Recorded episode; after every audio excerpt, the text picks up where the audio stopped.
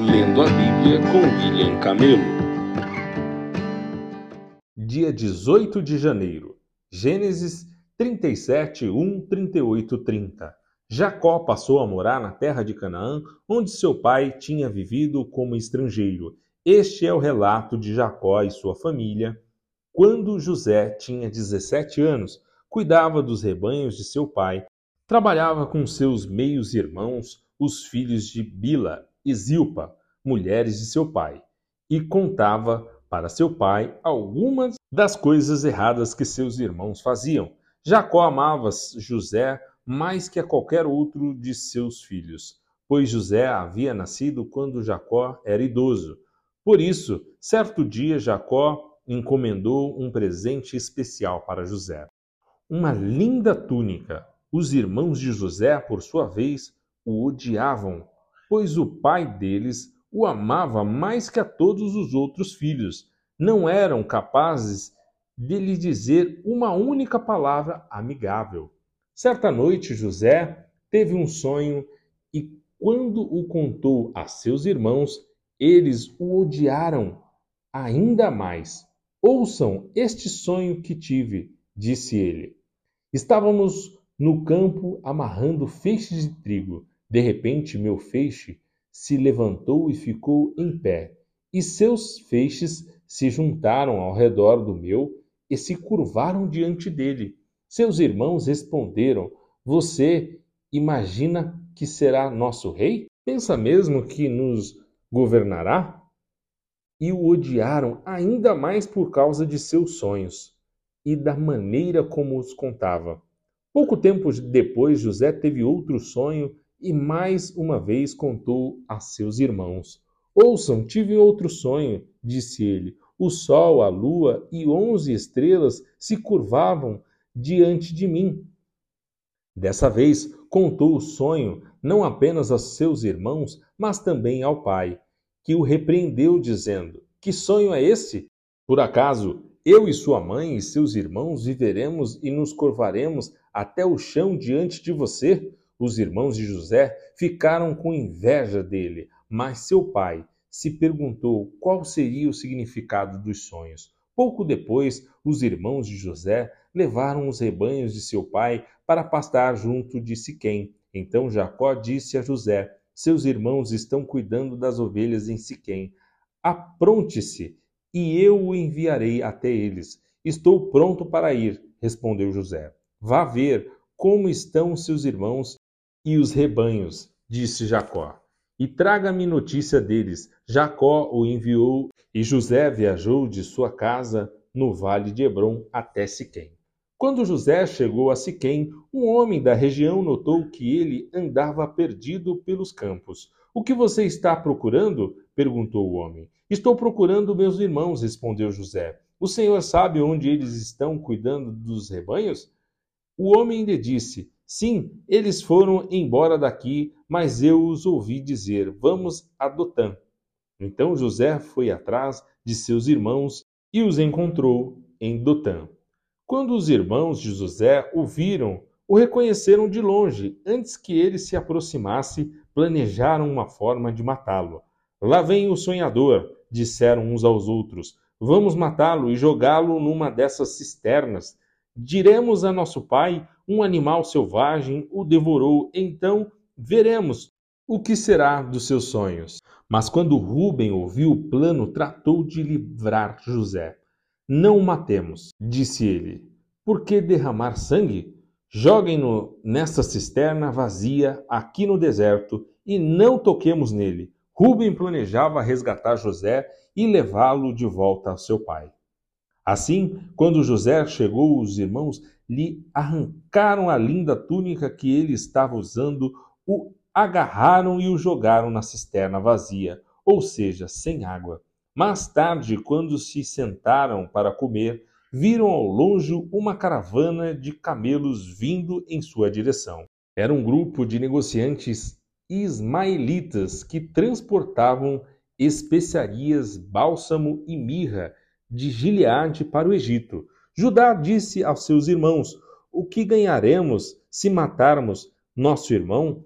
e encobrirmos o crime? Em vez de matá-lo, vamos vendê-lo aos negociantes ismaelitas. Afinal, ele é nosso irmão, sangue do nosso sangue. Seus irmãos concordaram. Então, quando os ismaelitas, que eram negociantes medianitas, se aproximaram, os irmãos de José o tiraram da cisterna e o venderam para eles por vinte peças de prata. E os negociantes o levaram para o Egito. Algum tempo depois, Rubem voltou para tirar José da cisterna. Quando descobriu que seu irmão não estava lá, rasgou as roupas, voltou a seus irmãos e lamentou-se. O menino sumiu e agora o que farei? Então os irmãos mataram um bode e mergulharam a túnica de José no sangue do animal. Enviaram a linda túnica para o pai com a seguinte mensagem: Veja o que encontramos. Não é a túnica de seu filho? O pai a reconheceu de imediato e disse: Sim, é a túnica de meu filho. Um animal selvagem o deve ter devorado. Com certeza José morreu despedaçado. Jacó rasgou suas roupas e vestiu-se de pano de saco por longo tempo. Lamentou profundamente a morte do filho. A família toda tentou consolá-lo, mas ele se recusava. Descerei à sepultura, lamentando a morte de meu filho, dizia, e continuou a lamentar-se. Enquanto isso, os negociantes medianitas chegaram ao Egito, onde venderam José a Potifar, oficial e capitão da guarda do Faraó. Por essa época, Judá saiu de casa e se mudou para Adulão, onde foi morar na casa de um homem chamado Ira. Ali, Judá viu uma mulher, cananita, filha de Zua, e se casou com ela teve relações com a mulher e ela engravidou e deu à luz um filho que ele chamou de Er. Ela engravidou novamente e deu à luz outro filho que chamou de Onã. Quando estavam morando em Quizebe, ela deu à luz o terceiro filho e o chamou de Selá.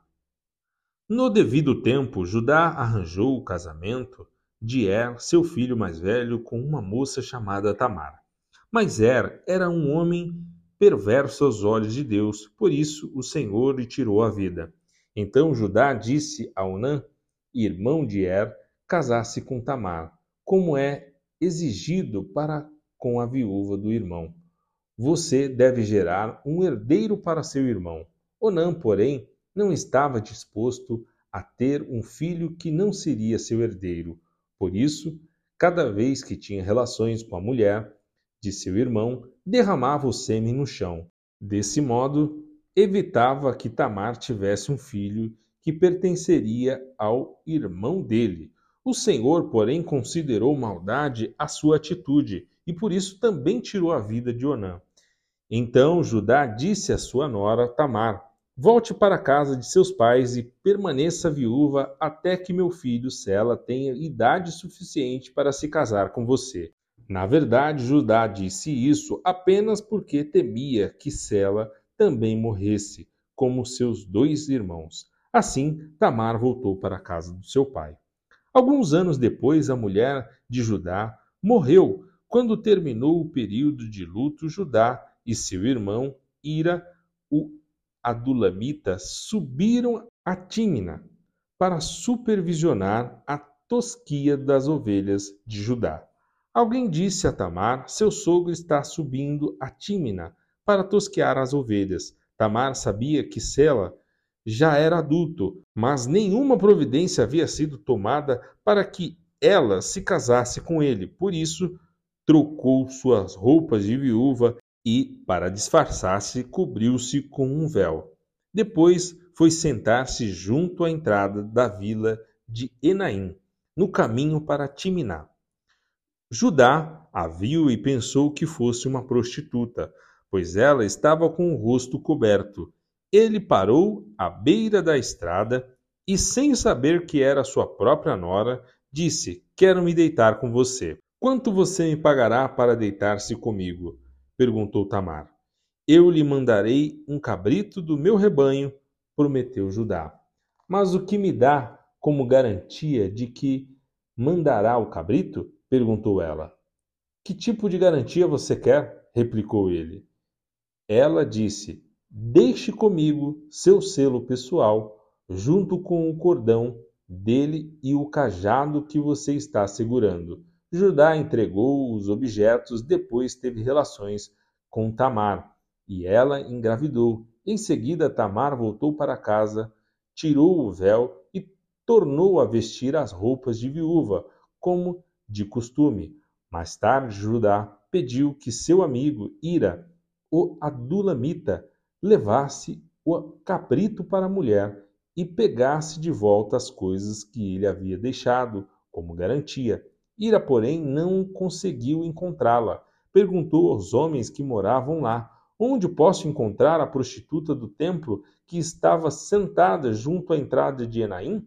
Aqui nunca houve uma prostituta do templo, responderam eles.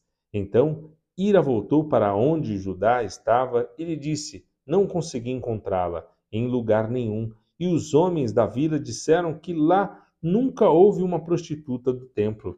Que ela fique com as minhas coisas, disse Judá.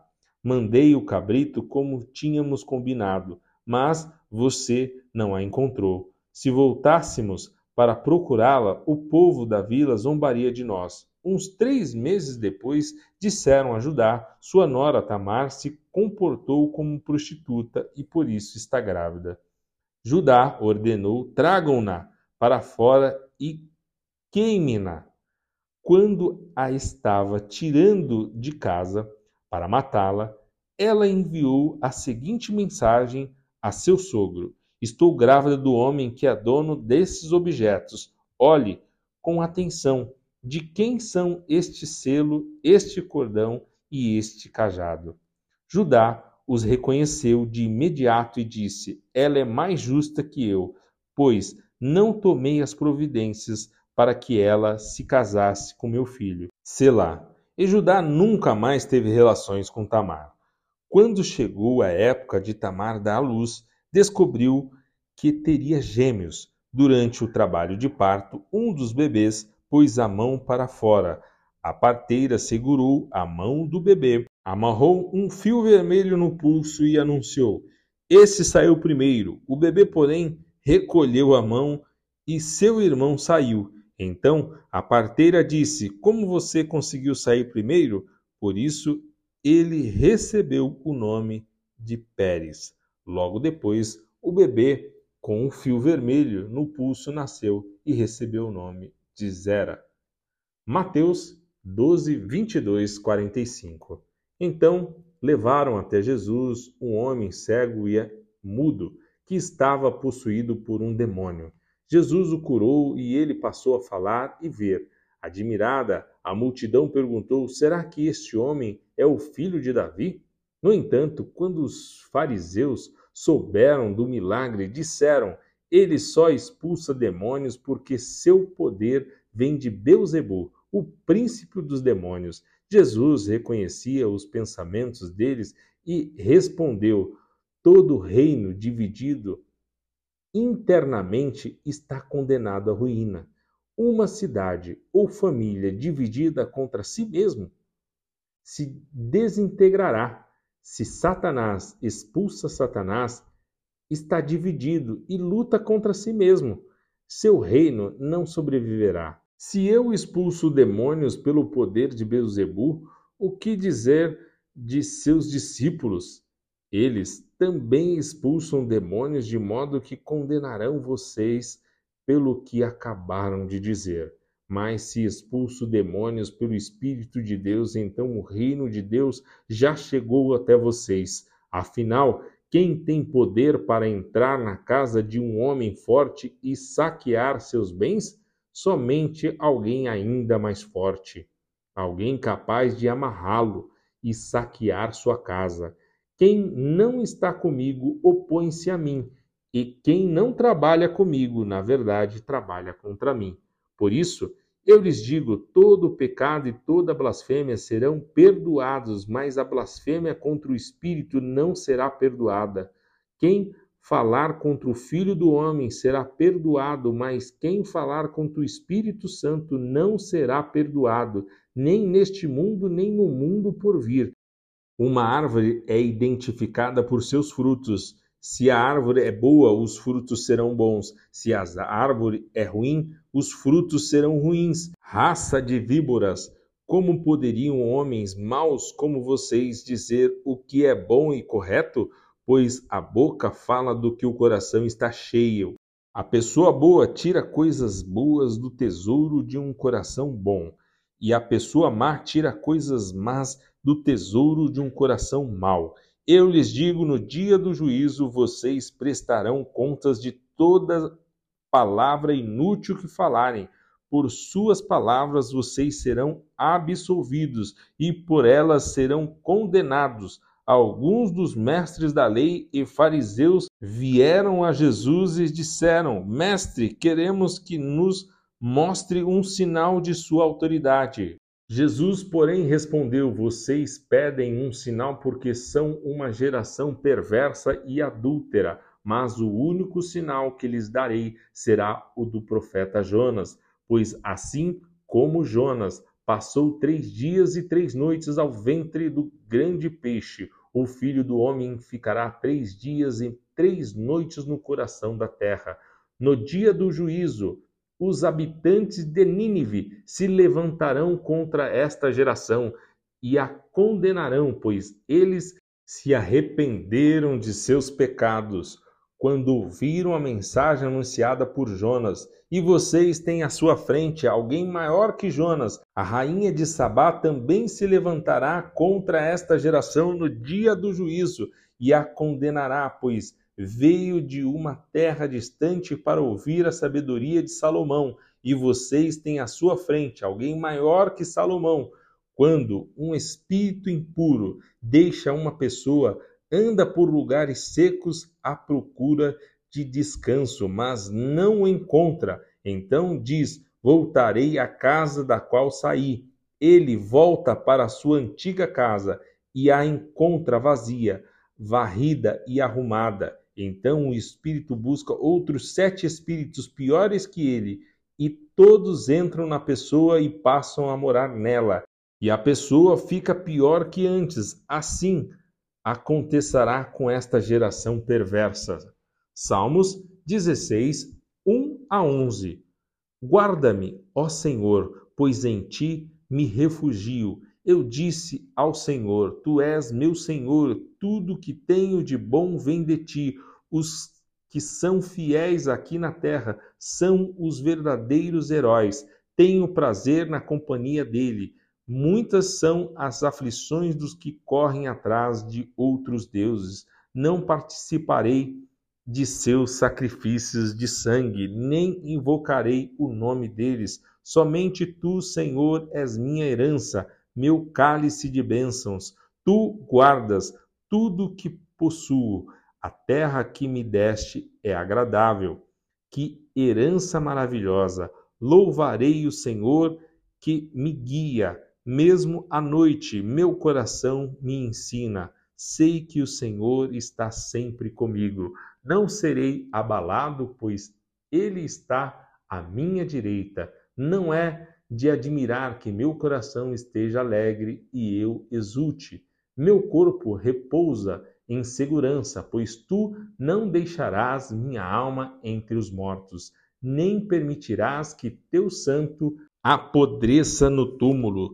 Tu me mostrarás o caminho da vida e me darás a alegria de tua presença e o prazer de viver contigo para sempre. Provérbios 3, 27 a 32. Não deixe de fazer o bem àqueles que precisarem, sempre que isso estiver ao seu alcance. Se você pode ajudar seu próximo agora, não lhe diga: volte amanhã e lhe darei algo não planeje o mal contra seu próximo, pois quem mora por perto confia em você.